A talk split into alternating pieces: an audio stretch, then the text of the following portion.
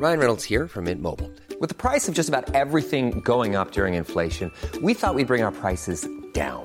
So to help us, we brought in a reverse auctioneer, which is apparently a thing.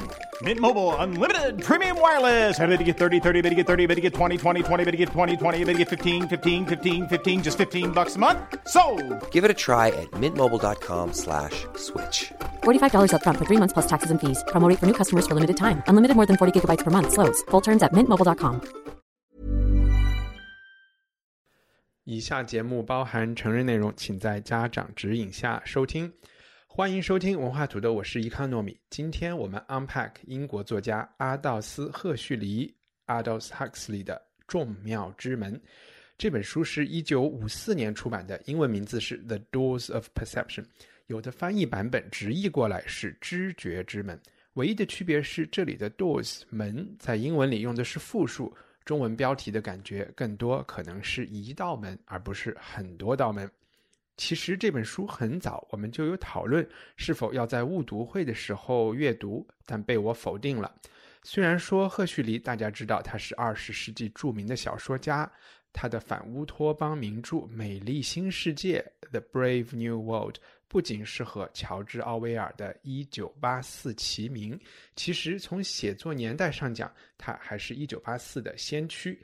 赫胥黎的角度和洞见不仅和奥威尔不太一样，听说还更加微妙和进阶一些。《众妙之门》这本书呢，因为是一本非虚构，可能就在误读会上不太方便讨论。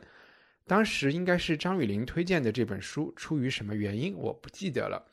这本不到一百页的书特别适合 Unpack 这个栏目，甚至可以说这本书本身就是一种开箱评测视频的文字版先驱，因为它的主题就是记录作者第一次嗑药的经历和感受。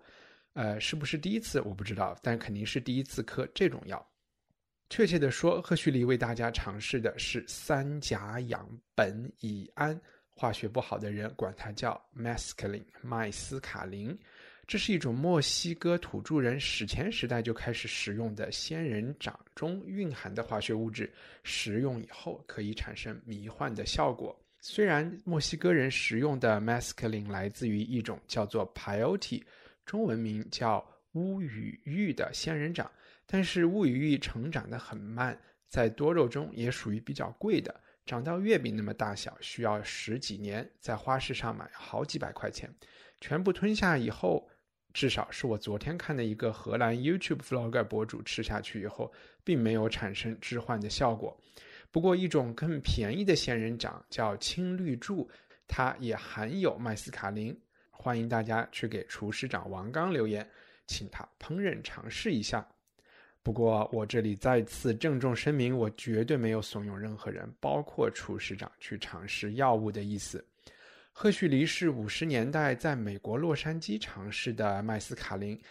也许我可以先简单介绍一下这位作者的生平。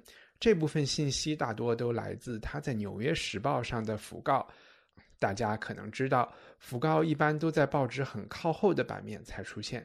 但是赫胥黎的死讯是一九六三年十一月二十四号那天，《纽约时报》头版刊登的。那一天并不是没有别的新闻。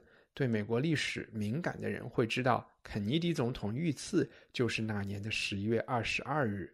二十四号那天的《纽约时报》的前十二个版面都是铺天盖地的相关报道。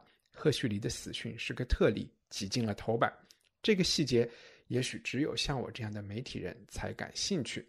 反正讣告的标题是阿道斯·赫胥黎在西岸死于癌症，正文是洛杉矶十一月二十三号，Aldous Leonard Huxley，小说家、哲学家、历史学家，讽刺小说《美丽新世界》的作者，他同代作家中的榜样，昨晚在家中去世。这位六十九岁的杰出学者、作家、诗人、杂文作家、剧作家，以及人类平凡与深奥的卓越探索者，死于癌症。赫胥黎凭一己之力立足于文坛巅峰。他同时也是进化论推广者托马斯·亨利·赫胥黎的儿子，马修·阿诺德的侄孙，生物学家朱利安·赫胥黎爵士的兄弟。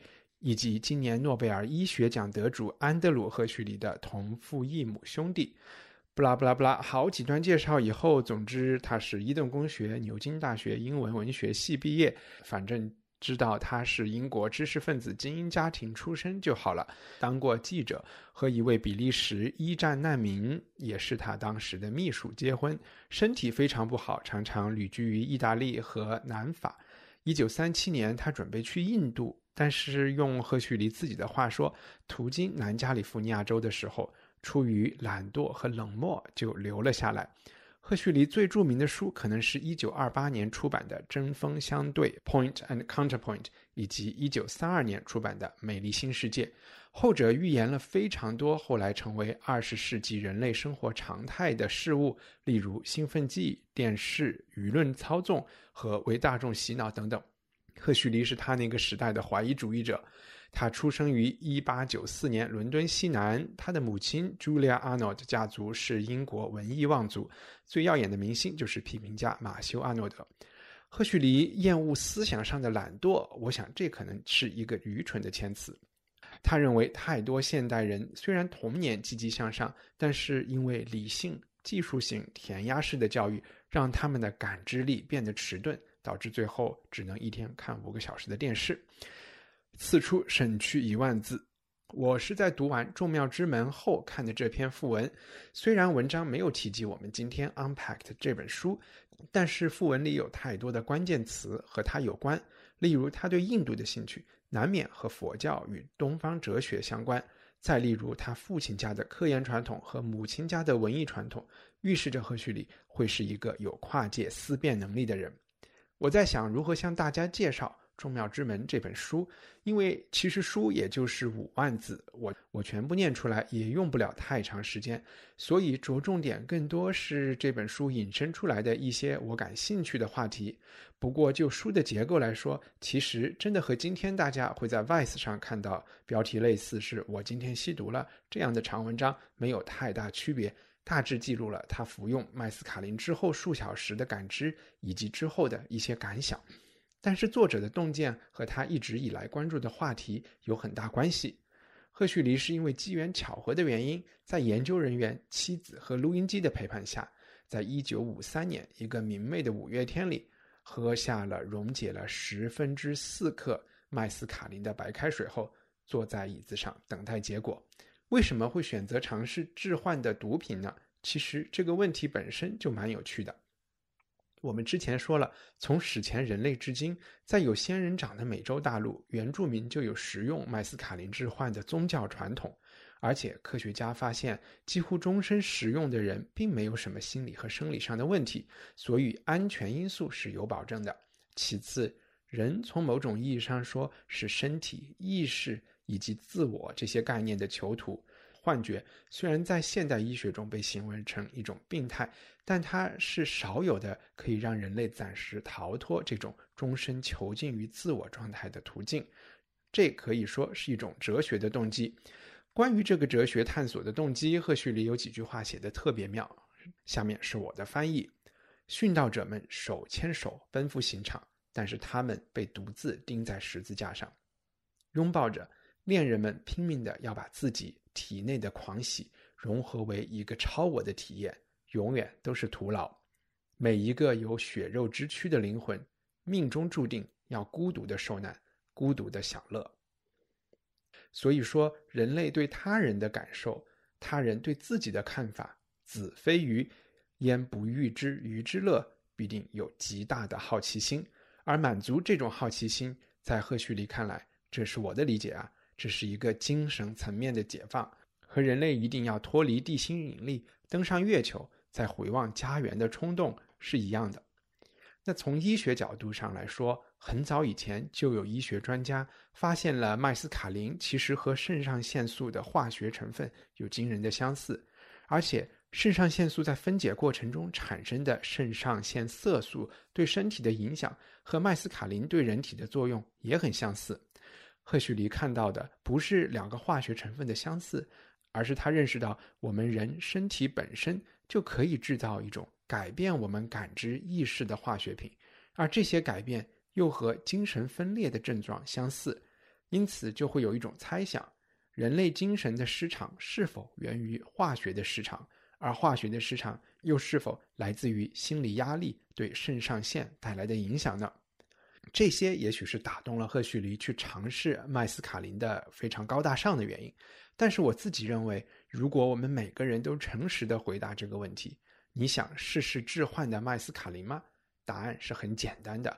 在人人都有一个要打卡去什么网红店、跑马拉松、死之前一定要蹦极去南极的今天，体验幻觉，难道不是一个本身就非常有吸引力的事情吗？也许你会说，但是它是否有违地方法律和道德规范呢？我也会有这种深入骨髓的对药物的恐惧。